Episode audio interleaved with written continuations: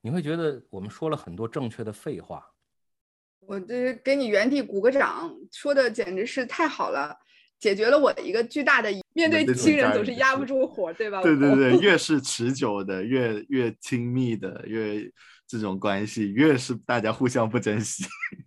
但现实情况的话，是能不能你走到一个灰色的地带，既不完全放弃你自己，也不完全放弃对方的一种状态。只要一醒来的时候，你的任何的念头或想法或逻辑，只是对这个世界的一个切片、一个角度而已。你什么时候是完整的？是睡着了以后。哈哈哈哈说这些东西，刚才这种表达的话，并不是让你放弃你的角度，因为你的角度的话也是真实的一部分。你要知道，说，因为你越说尊重，有的时候越远离尊重。你对一个事情的极度讨厌和极度喜爱，它本质上是一件事儿，就是你对他有极端的情绪，你对这个人，你对这个人的观点有有意见，但是他就比那些没有观点的人，在你对你心中来的更为重要一些。大家好，欢迎光临思维发条。大家好呀，那这个来了之后咋都一言不发呢？是不是最近遇到啥事儿了？哎呀，这个今天还是我啊，马飞飞，还有悟空是吧？还有我们的对对对王宇，王宇。今天王宇，哎呀，我今最近就是吵架吵输了，每天上班都在吵架，都在。你吵架还能吵输吗？对啊，可不是吗？就是那种白天开会的时候要吵架，晚上躺在床上，感觉自己一句话没说对，总是很多的后悔。就是有的时候感觉赢了一场架，但是又输了人际关系。所以，嗯，怎么说呢？工作上经常遇到这种烦心事儿吧？到底是方案推进为先呢，还是人际关系为先呢？对方方案跟我不一致，要不要勇敢的指出来呢？会不会影响关系和睦啊？哎，反正总之就是很难发挥的好。悟空，你有没有吵架的经验？我也经常和我老大吵架，对，但是我一般吵吵得赢我就吵，吵不赢我就说对不起，我退水，我退了。你这你们俩好像就是要么就就 fight，要么就 fly 的状态，就是要么就我赢了，要么就我走了的状态。我 你们俩这种情况让我今今天呢突然想讲这么一个故事啊。也就是说，在在我之前的话，坐飞机的时候啊，就是说我拿着手上，就是拿着一个纸杯子，我就看着这个纸杯子。突然的话，我脑海中有一个声音或者是问题的话，就浮现出来了，就是说我能不能把这个纸杯子说明白了？然后我突然的话感觉到了，就根本我不能够把这个杯子说明白。什么叫说明白呢？就是能够把这个杯子在我手上的感受的状态的话，去给另外的一个人，让另外一个人完完全全有这样的感受，对吧？我发现的话，我再用更多的时间的话，我只能够。去讲完这一个杯子的某一个角度，比如它的重量、它的颜色，比如它的形状，当然了，也是我某种角度的讲明白。就或者是，就或者我们这么问吧，马飞飞，就我直接问你，就说你觉得你能不能让另外一个人的话，完完全全能够感受到这样的一个杯子？你能花多长时间？你是不是能够？当然了，对于我来讲，我可能觉得我根本就说不明白，让对方完完全全感受不到这样的一个完整的一个杯子。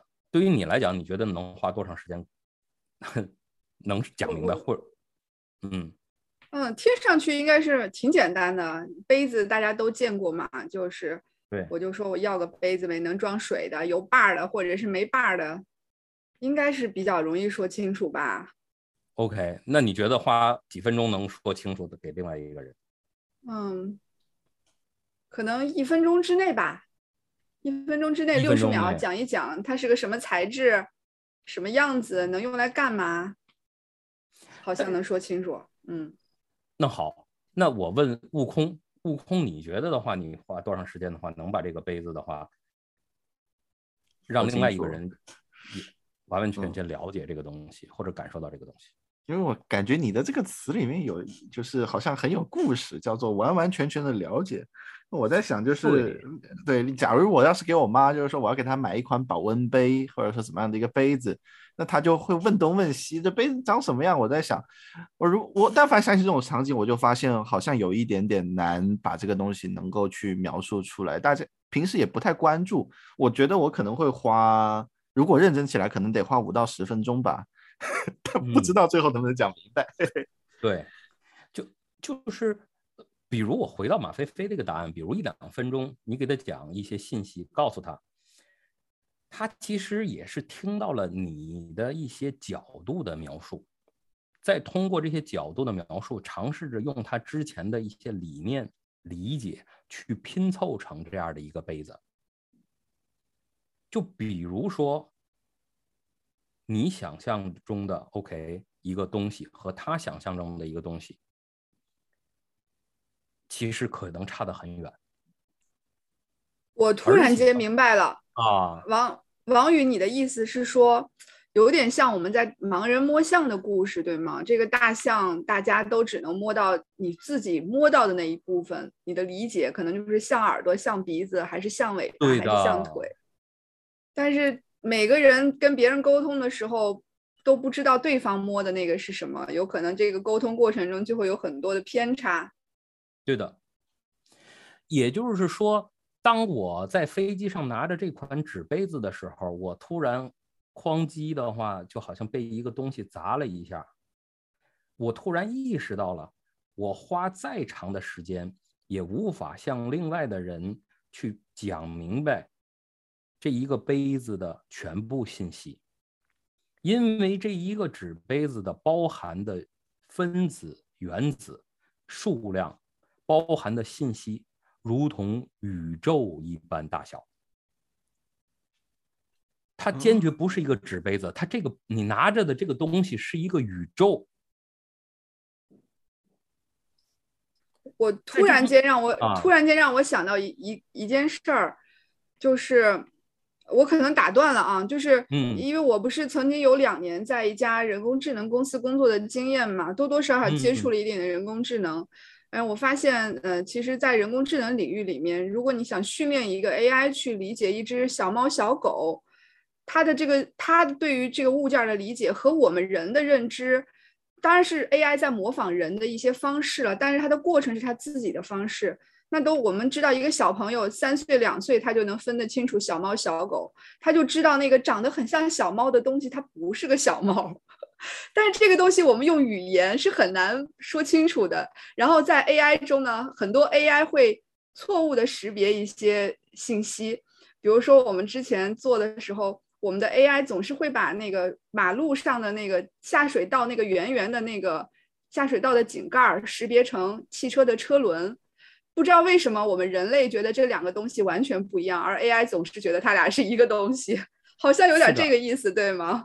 因因为是我们人的话，它是有一个巨大的上下文和这种理解惯性。这种理解惯性的话，让我们觉得很多东西的话是在我们的认知范围内去构建出来的。你要知道，你现在所接触到的世界，其实是你的你。并不是你看见的，也并不是你嗅到的，也并不是你触摸到的，而是你嗅到了部分，触摸到了部分，看到了部分，再通过你的头脑完全的构建出来的这样的一个世界。那在这样的一个世界之中的话，你以为这个世界就是这样，其实是你头脑编造出来的。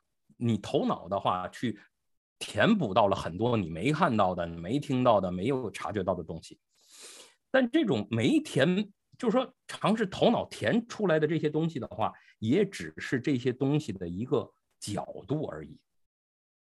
你是觉得它是整体，其实你看到的永远是一个角度，是一个部分。这也就是说，你为什么和悟空刚才说的你吵架，是很多时候时候我们吵起来了，为什么？是因为我们关心的这些角度和我们的立场和之前的大家这种认知惯性相不匹配。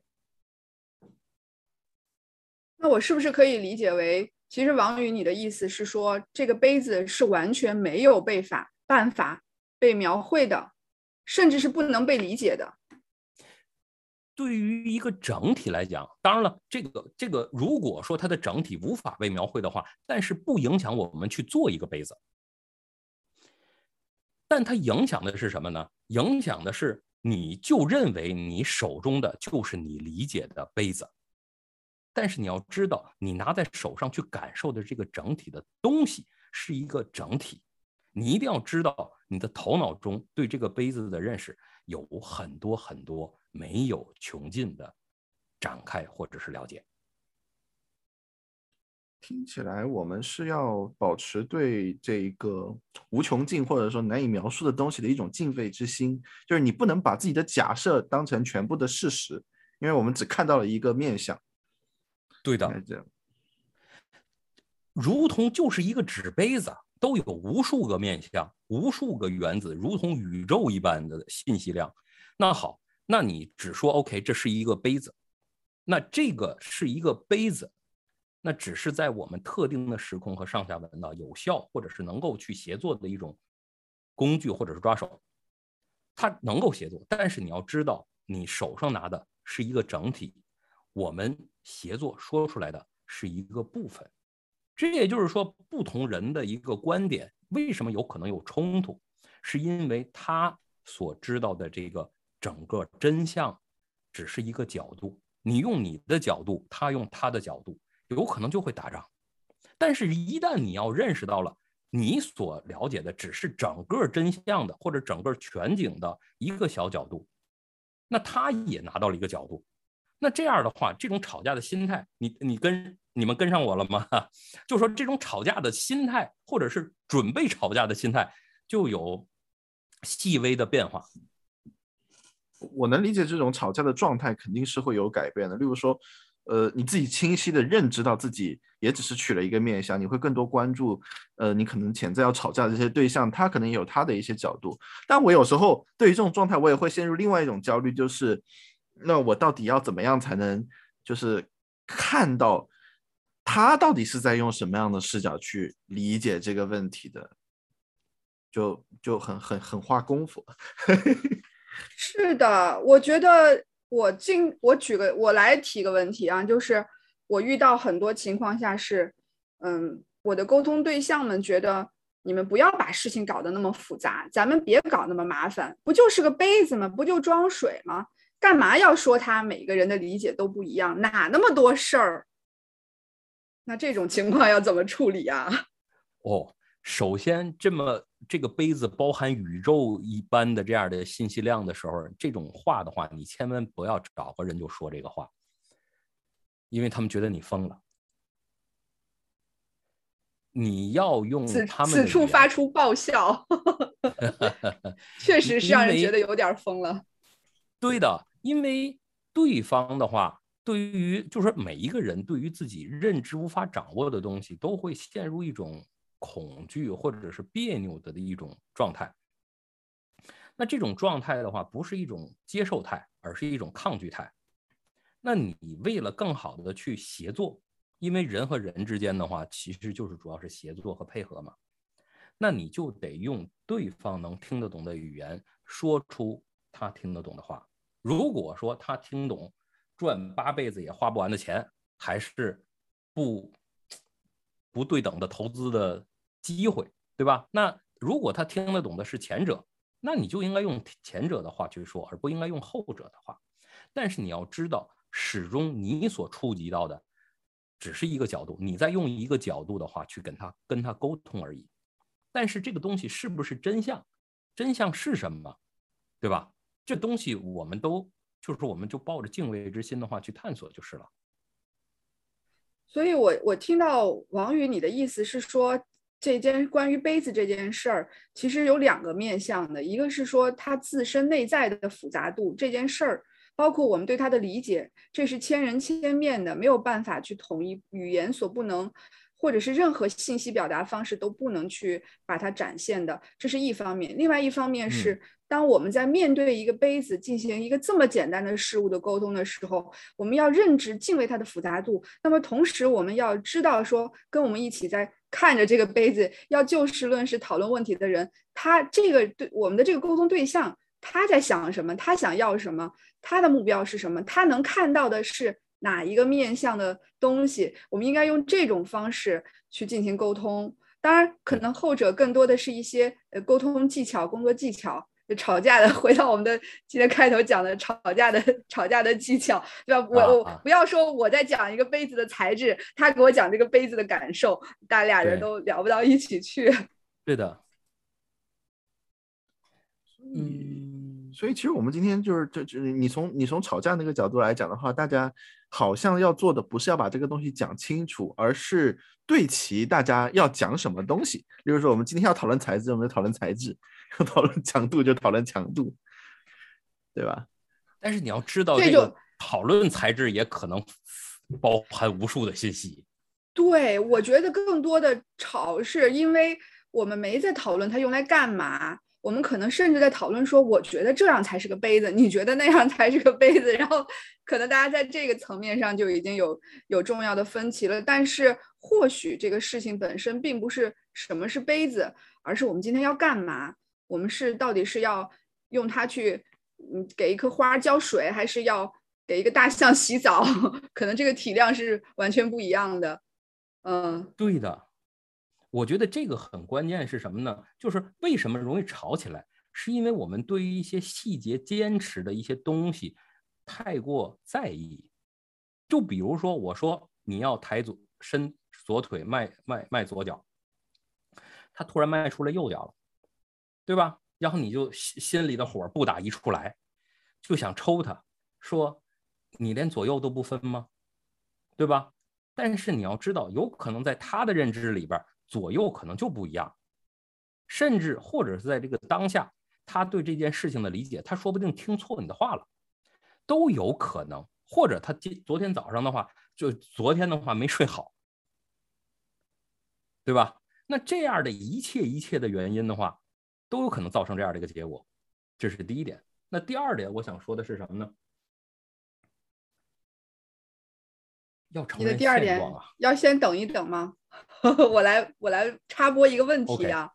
可以。嗯，因为我们呃，我们私下关系都很很好啊。我也知道，我王宇老王宇，你这些年一直都是在做一些咨询顾问的工作啊。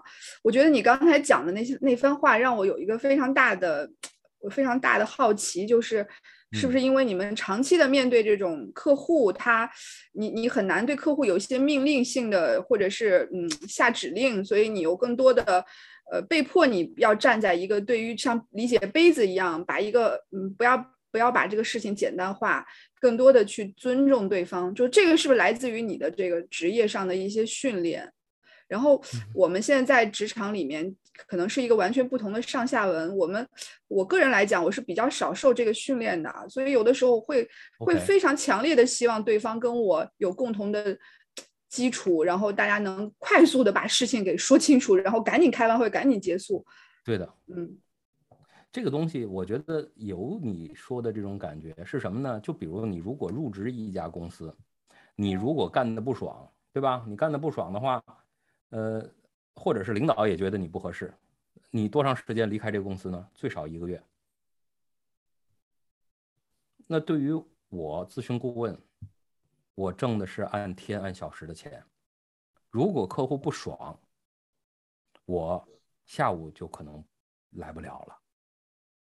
那这样的话也会反向刺激我去养成一些习惯，去珍惜每一次合作和说话的机会。那这种习惯的养成的话，我觉得就像马飞飞说的，它是一种职职业训练吧。呃，因为。哈哈，我如果这次今天客户不高兴了，对吧？明天的话我就没钱了，我的身家，我的就靠这个东西活着了呀。我我突然间听到了，就是正因为我们在企业里面干，大家都是一个相对稳定的工作关系，所以我们会更加不珍惜对于彼此的 情绪反馈。对，就像我们在家里一样，面对亲人总是压不住火，对吧？对对对，越是持久的，越越亲密的，越这种关系，越是大家互相不珍惜。对的，这就是恰为什么会有咱顺着这个话题说啊？我觉得这个话题也挺好的。也就是说，因为我们有一种的话，我们能够持续下去，比如关系能够持续下去，我们的工作能持续下去，我们的生命能持续下去的一种错觉，所以我们不 care 了，不太 care 这些细节了，所以你做出了一些反应和一些决策。但如果说你每天的话一睁眼，对吧？你就最后一天，哇塞，那你对世界的态度会发生天翻地覆的变化，对吧？我我我的第二个小问题就是说，嗯，刚才你也讲到说，带着一个对于复杂的敬畏，对吧？哪怕一个杯子，它你都会把它当成一个复杂的东西，而不是它得它得是一个长得多麻烦的一个玩意儿，你才觉得它很复杂。但是这个东西道理是很容易能听明白的，那但实践其实是挺难的。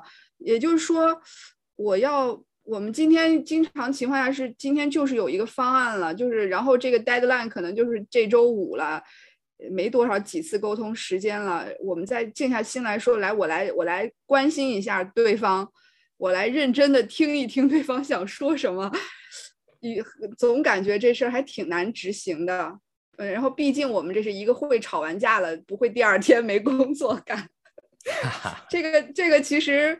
就是我想知道这里面使用它，你会有什么技巧吗？你怎么知道说对方此时此刻他呈现了另外一个面相的一个状态了，然后可能会影响到我们的沟通？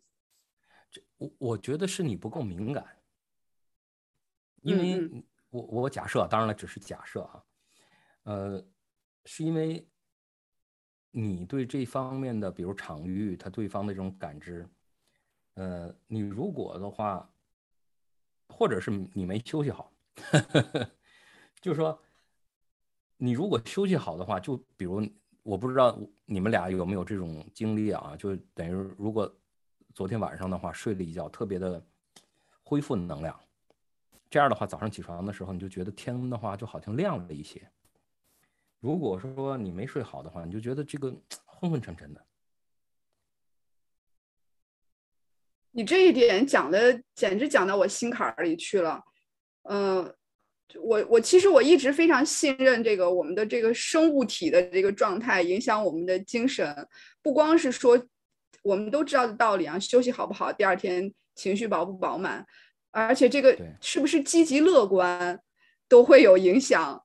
我我我自己有一个经经验之谈，就是如果我想约一些比较复杂的方案沟通，我会尽量约到下午四点前后。我觉得四点前后的一个是大家没有太特别的累，然后能进行比较充分的脑力活动，然后他又不像说早上那种睡眼惺忪的没有想象力的状态，他又不是说晚上八点钟累得要死要活完全没法思考的状态，就反而下午四点钟左右好像还特别的适合进行脑力活动，好像我们物质层面的这个。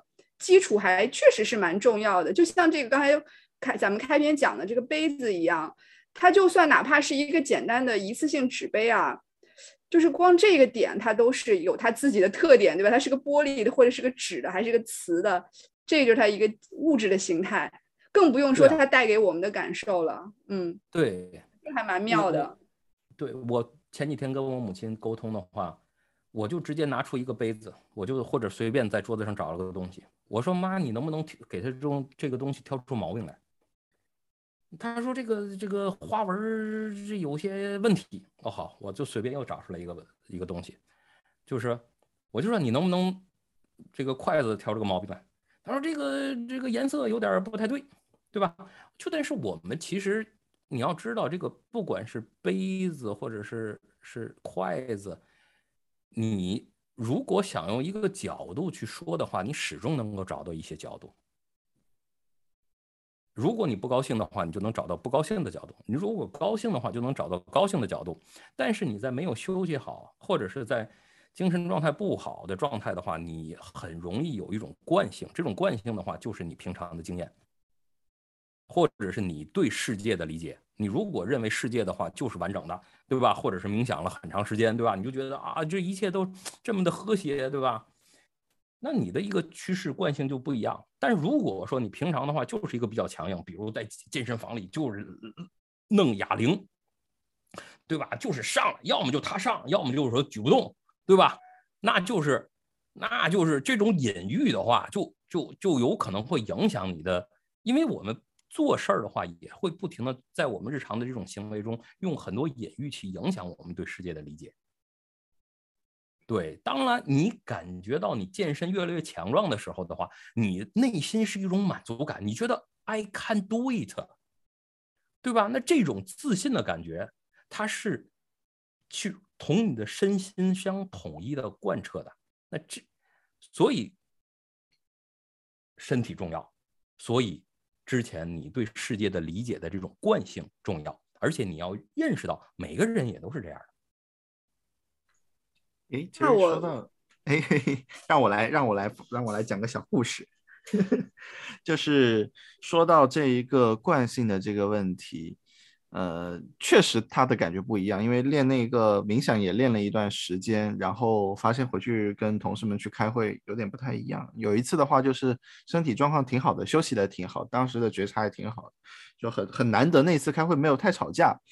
就是一次交付，交付的这个结果上面，但是呢，我们另外一个研发的同事就很执着，他对测试提出了很强烈的批评，他就觉得这个测试你测试，因为他觉得他自己很已经很专业了，所以他都不太想写用力，他就能把数据给你过好就行了，就坚决要求他一定要写写这个 use case 出来，然后双方就一直在这样的一个问题上面僵持不下。后来我就觉得，听到那个场域里面，就是大家其实都在说自己的，就我们这个研发，他就非常在意 C I I 五里面，因为他之前上过课，他就非常在意这个流程的正确和完整性。就不管你说什么，你都得有这个流程。我可以找不到这个流程的理由，但是你得有。然后我们的测试就一直在解释他为什么不写这个东西，所以后来我们就呃分分分别两个两个角度里面都去聊了一下，他们呃到底在关注什么，去对齐了一下他们的角度，所以他们两个后面就慢慢的会觉得这件事情好理解一点，没有那么的剑拔弩张了。好，我 插入一个小故事。OK，这让我有一个。有一个问疑惑啊，就是因为我也做过一些产品研发管理，嗯，我们像我们这种接触过一定的教练基础知识啊，然后希望对人的状态有觉察，希望促成一个团队的亲和，希望说更多的这种自主性的一些工作，就往往更多的想要去尊重。大家的意见，就像悟空的这个故事，其实我也以前也有过类似的场景。那我的纠结点就是，大家可能对这个事儿的理解角度、追求的方向的是不一样的。那到底是我应该维护一个规则呢？比如说，我们是一个 CMMI 五的一个有研发流程、有有标准的，还是说我们就应该呃绕？关系要和睦，哎，这个测试说他不写用力，但是他能保证，我们就让他保证吧。反正我们团队也不大，三五个人、七八个人，我们就商量着干。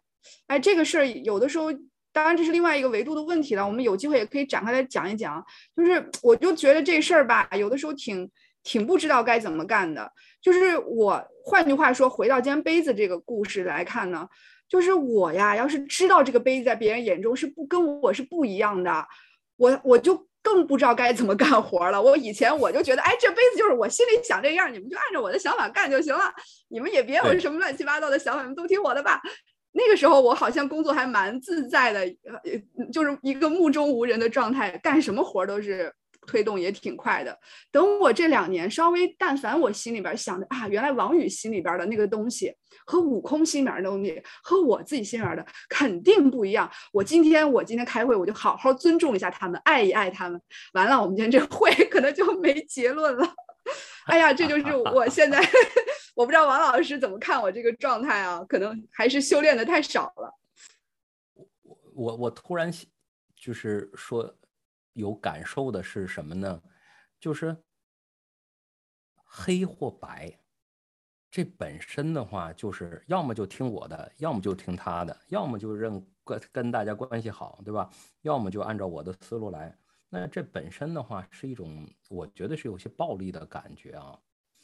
嗯，但现实情况的话是能不能你走到一个灰色的地带，既不完全放弃你自己，也不完全放弃对方的一种状态，给一些空间，给一些可能。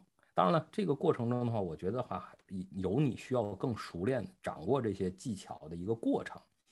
但关键的一点的话，就是说你是不是能够去允许自己在这样的一个灰色地带里待着，并且能够是感触到这个灰色，并且做一些事儿的话，去调整这些灰色状态。哎，这个就很有意思，你知道吗？我我有点理解王宇，王宇，你的意思是说。总归你有觉察，它是好的，而且如果能决定自己到底想要在哪个状态下，这也是比比原来那个状态肯定要有更多的选择，会有更多的自由度了。好，好像是这么个意思，对吧？嗯，你看，敏捷其实就是给项目、给团队更多的选择呀，我个人这么认为，或者是给甲方、给客户更多的选择，我觉得。如果一个就是说我们只给他一个选择，那我觉得这个你根本就无法说自己是敏捷的。是，所以这个选择本身才能够，或者说这个选择的自由、自由选择这件事儿，对于我们可能促成很多事情来讲会更重要一些。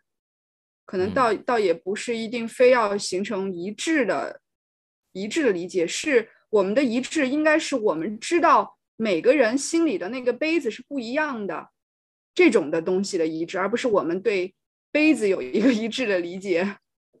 对，我突然发现，其实我们每一次去聊一些话题，有些话题可能到最后会有一些疑问性质的，例如说，哎，以前怎么样，现在怎么样？那我现在不知道该怎么样了。但是我发现我们的话题最后都会回到一个。灰色的地带里面去，就是你以前怎么样，但是你现在可以另外一个怎样了，但是这个结果是没有人告诉你究竟该怎么样的。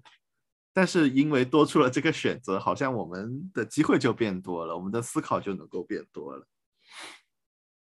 所以我在想，所以我在想，就是说，你回到刚才我们去讲到的杯子也好，会议里面去吵架也好。我在想，也许我们之前和他们和大家去吵架，可能工作上面去吵架，我们并没有意识到吵架还有这么丰富的层次存在。但嗯，但是因为我们意识到了吵架，它还有其他的一些选择，我们就有机会去锻炼自己的肌肉，对吧？我是这样来想的。我我。就是说到这个东西，我突然想到，不知道有一个视频的话，你们看过？就是关于这个这个吵架的这个以前的有一个电影的一个一个片段，我给你们放一下啊，这个语音啊。说说等你放语放视频，你在一个音频节目里放视频，可以？我我放音频，我以为你要放视频。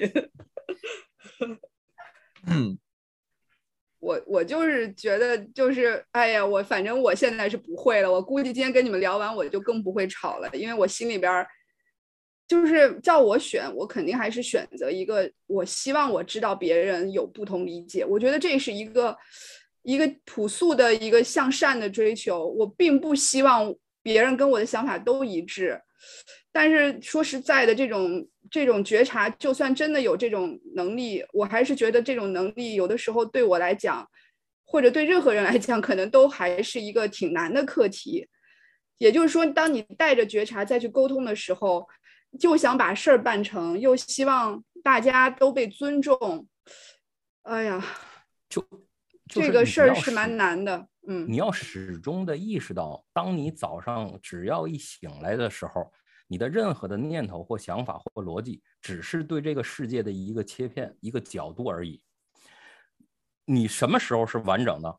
是睡着了以后，就是说，当你没有念头，对吧？不知道想啥的时候，这个时候的话，你是才是接触到了世界的本源本质，你知道？这种混沌的。行，我找到了，我现在放啊。叫你拿你不拿，那就是瞧不起我了。知道我是谁吗？花果山十三太保知道吧？我就是老大。想当年，我手拿着两把西瓜刀，从南天门一直砍到蓬莱东路，来回砍了三天三夜，是血流成河。可我就是手起刀落，手起刀落，手起刀落，一眼都没眨过。那么长时间不眨眼睛，眼睛会不会干啊？我干又会怎样？不干又怎样？这跟我说的有关系吗？我就是好奇。你听不懂我说这话的重点吗？我是在讲眼睛会不会干的事情吗？我就是在想，那么长时间。眼睛不干，别他妈再跟我说什么眼睛干或他妈不干了！你你，孙先生，冷静。孙先生，我不是这个意思。哎，我说我杀人不眨眼，你问我眼睛干不干？好，我给你看，你看我眼睛干不干？你说我眼睛干不干？就放这么点儿，一个小小的片段，我忘了，这好像是大圣什么什么某一个片段，但是每次听着像《西游记》的。嗯，哎，对，西游的，西游伏魔录是吗？西游的，对，降魔录，是不是黄渤的声音啊？黄渤的，对对对对，黄渤的声音，就是说，就是你的眼睛干不干？就是说你的是不是拿着两把西瓜刀的话，是到处砍来砍去，是吧？那这种强悍的状态，神挡杀神，佛挡杀佛的状态，对吧？你除非拥有无上的能量和权力，你可能能这么干。除此之外，都不要这么干。你你刚才在在讲的时候，我我有一个非常强烈的感受涌涌起来，就是我突然间意识到，就是这个杯子呀，不管我们观察它还是不观察它，或者有什么感受，它就是它。这种观察有的时候甚至是毫无意义的。就是你你讲说我们什么时候就是我们得睡着了是吧？这事儿就了了。就是这种感觉，就是你你停止观察的时候，它它也依然在的。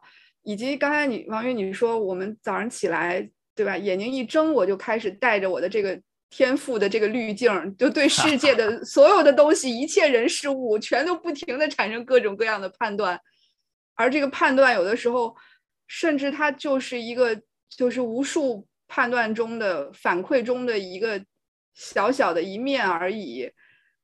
那，哦天哪！我突然觉得这个事儿会变，这个话题有点变得有点复杂度有点高。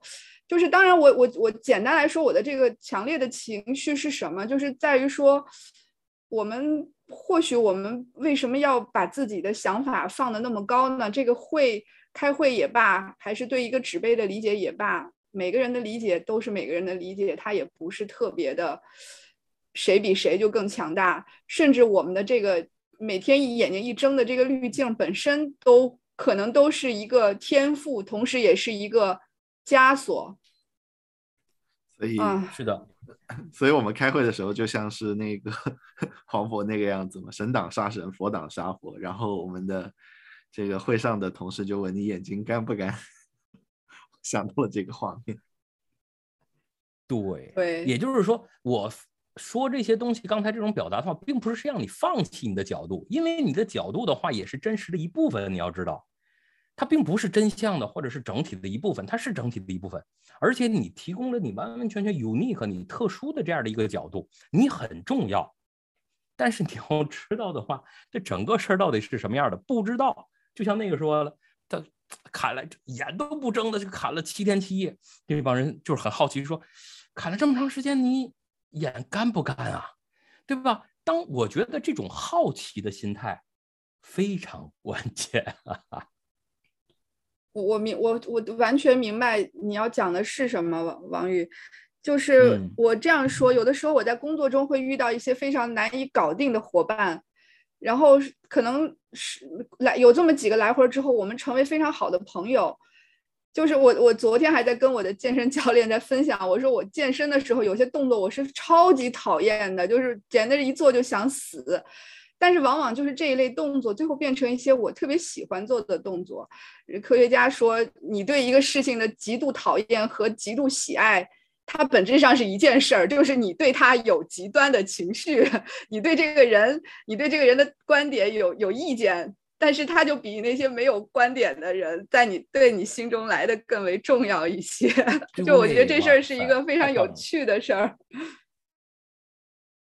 所以，所以说刚才你讲说这个观点其实是也是有有有价值或者说有意义的，嗯，就让我感觉到有一丝被抚慰的心灵被抚慰的感觉。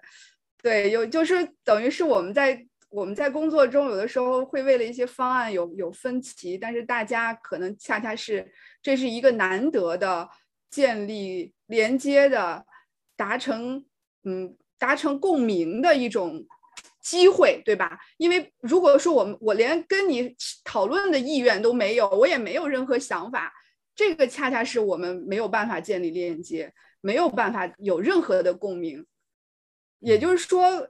我们要，或者说我自己想要更积极的去看待吵架这件事儿，就是有有火花，其实可能是件好事儿，因为我也不认为我自己没有别人，我自己的方案就能变得更好，肯定不是的。我的方案，我们不管讨论什么方案，有的时候是以我的方案为主，有的时候可能就是以别人的方案为主，但总归是大家一块碰撞，结果才是最好的。看看我这个主旋律总结啊。我我对我自己吵架做了一个主旋律总结。我在想到你说这个吵架的这个问题，就是确实，嗯，我觉得和在会上面聊天里面最糟糕的就是没有人没有人反馈。我们经常产品经理去开这个评审会议的时候，哗啦哗啦他讲一大堆，然后大家有什么问题吗？然后这样一句话出来，然后全场鸦雀无声，没有人给他反馈。就是我，就我非常的心疼他。然后我有有一次引导，就是说试着和他一起去做，说你要不让大家去讲一讲，就是他们怎么去理解这个东西。然后，嗯，下面人才开始去讲话。但是我自己觉得挺有效的，他也说挺有效的。但是到了第三次再去评审的时候，他依旧把它全部讲了一次，然后底下依依旧又是鸦雀无声。所以我在想，吵架吵架到底是这一个这个系统里面的一种循环。还是我们要去强化什么东西？要看菲菲想讲，哎，听菲菲讲。我你讲的时候，我就在想，可有的时候我们开会可以适当的做一些前置活动，做一些破冰，呃，就有最再熟都要破冰。我们在企业里面，大家工作强度都挺大的，来参加你这个会，可能前脚刚开开完另外一个会，可能还在另外一个状态里面，做一些破冰，然后让大家可以快速进入状态，嗯，进入到同一件事儿里面去。另外就是悟空讲的，会议搜集结论，大家没有意见，没有反馈，是个比较尴尬的状态，甚至作为会议主持人或者重要干系人，你会担心。今天这个会是不是没结论啊？没效果呀？是不是没有人听懂啊？或者这个东西有问题，大家看不出来呀？确实会有这个担心。像这一这一类的，我我我觉得我们将来有机会，是不是也可以专门做一期节目去探讨一下，怎么去嗯，就是一些干货吧，分享一些怎么去开会开的更有效率。但是基本上就像我们开头讲的这个故事一样，建立建立共识，建立尊重。嗯，我觉得确实还真的是很重要，就是大家有这个尊重的基础，也会更容易有安全感。后面这个开会的过程也可以更好的去做一些比较健康方向的一些，就有健康度的一些讨论。这个这个尊重的话，这个词儿说的有点烂了。也就是说，我需要尊重你，你需要尊重我，咱们或需要需要尊重这个公司，尊重着咱们会议的时间。但是很多时候，它它没这种效果。你会觉得我们说了很多正确的废话。你如何能够达到尊重呢？就是你要认识到，你只触碰到了真相的一部分，他也触碰到了真相的一部分。你很好奇的想要知道这整体的是什么样。你可能永远不能达到百分之百，但是你这儿有百分之二。他手里也有百分之二，有可能他手里有百分之三。那好，那你很好奇你们俩拼凑起来是什么样？以这样的态度的话，自然而然的就达到尊重。我们都不用说尊重这个词，我们就不要说，因为你越说尊重，有的时候越远离尊重。我觉得今天的给大家我的就这一段话。我这给你原地鼓个掌，说的简直是太好了，解决了我的一个巨大的疑惑，就是我们怎么才能够尊重别人？现在我感觉有方针了，就是尊重就是这杯子，哪怕它是个简单的杯子，我们也要清楚的意识到它是复杂到无无法说清楚的。那么在这种情况下，每一个人面对面对一个庞大的复杂度的东西，我们要心存。心存谦卑吧，可能这个才是容易执行的一种尊重，而不是空对空的去讲尊重。对我今天感觉收获还是蛮大的，嗯，因为时间上也也差不多了，我也我也做一下我的小分享吧。嗯，对，我觉得送送礼物，送送礼物，对我觉得今天。这个王王宇的这个礼物实在是太大份儿了，我我就没啥大礼物了，我我就感觉我要把这事儿干好吧，呃，好好尊重别人，别老想着吵架要吵赢，这是我今天最大的感受。然后我觉得，如果我们在工作中，嗯，希望说上班的这八小时甚至十个小时，不要太的消耗。不要太消耗我们的元气，那么这个上班的这些时间应该是充能的。那么我我觉得我们在人际关系中真正能充能的部分，就是你你被别人能理解，我觉得这就是我能感受到能量的部分。这个也就是我觉得王宇最后说说对尊重，就是这个词儿被用烂了，对吗？就是说别人如果尊重我，那么他应该是理解我。那当然，我也希望我可以在工作中去给予我的同事们更多的理解，哪怕并不是认同啊，但是是理解。这样，我我觉得这就是我今天想要讲的我的这个小感受吧。嗯，啊，谢谢菲菲。我自己也有一些感受，就是我觉得我们今天去聊到了很多个面向，像。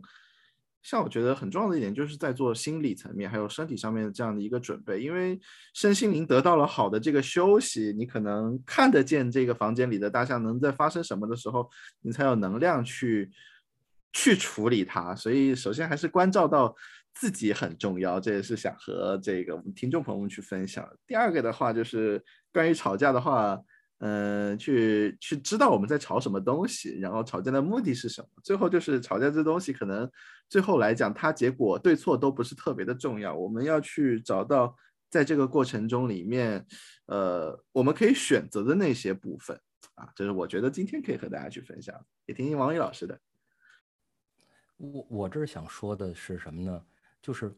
不要尝试着去，如果发生这个吵架，我们就把这个吵架的话当成一个东西，当成一个我们去分析，我们要我们吵架的目的是啥？我们吵架的手段是啥？我到底在告你这么一走的话，你反而会进入到了一个一个漩涡，一个一个一个一个某些循环之中。